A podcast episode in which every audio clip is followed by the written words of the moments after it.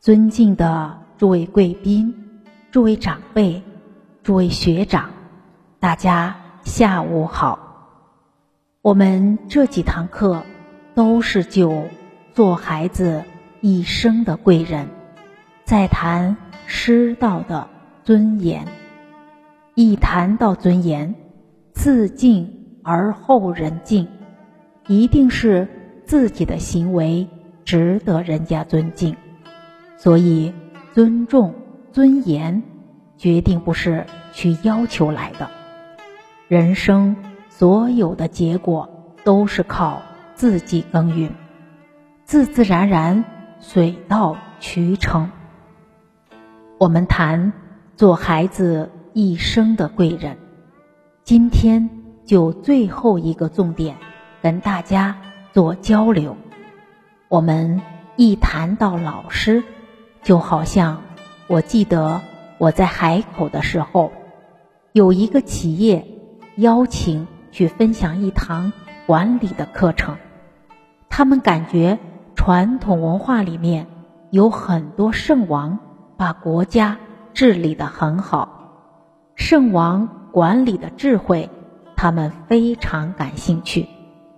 当时都是高阶主管一起来。参与课程，我就请教他们：我们今天上管理的课程，大家第一个念头是管谁呢？他们说：当然是管员工喽。我还记得二零零四年七月份，我们在海口办了第一期幸福人生讲座。很巧，我们在上课期间。因为在一个饭店里，有一个太太，她突然走进教室，当时是休息时间，她走进来，看着桌上放着一本《弟子规》，我看她的孩子应该是念小学左右，差不多三十多岁的人，他看着《弟子规》就说：“弟子规”，然后他就说。小孩学的，然后他就出去了。弟子不是指小孩，哪一个人不是父母的弟子？哪一个人到学校不是老师的弟子？哪一个人到各行各业不是他这个领导、他这个师傅的弟子呢？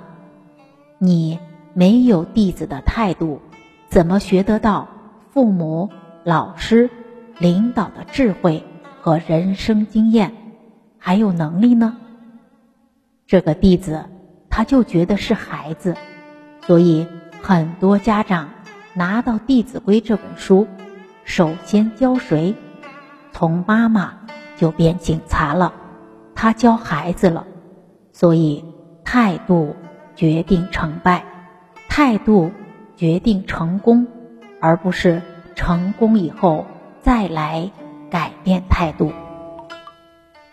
所以，一个老师能不能成为一个改造人灵魂的老师，他在从事这个工作，首先心态就非常重要。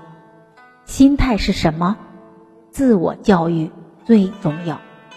上书告诉我们：先觉。觉后觉，自己没有觉悟，怎么能帮助别人觉悟呢？自爱而后才能爱人，自助而后才能助人，自知而后才能知人。我们不懂得自己问题在哪，怎么去解决别人的问题呢？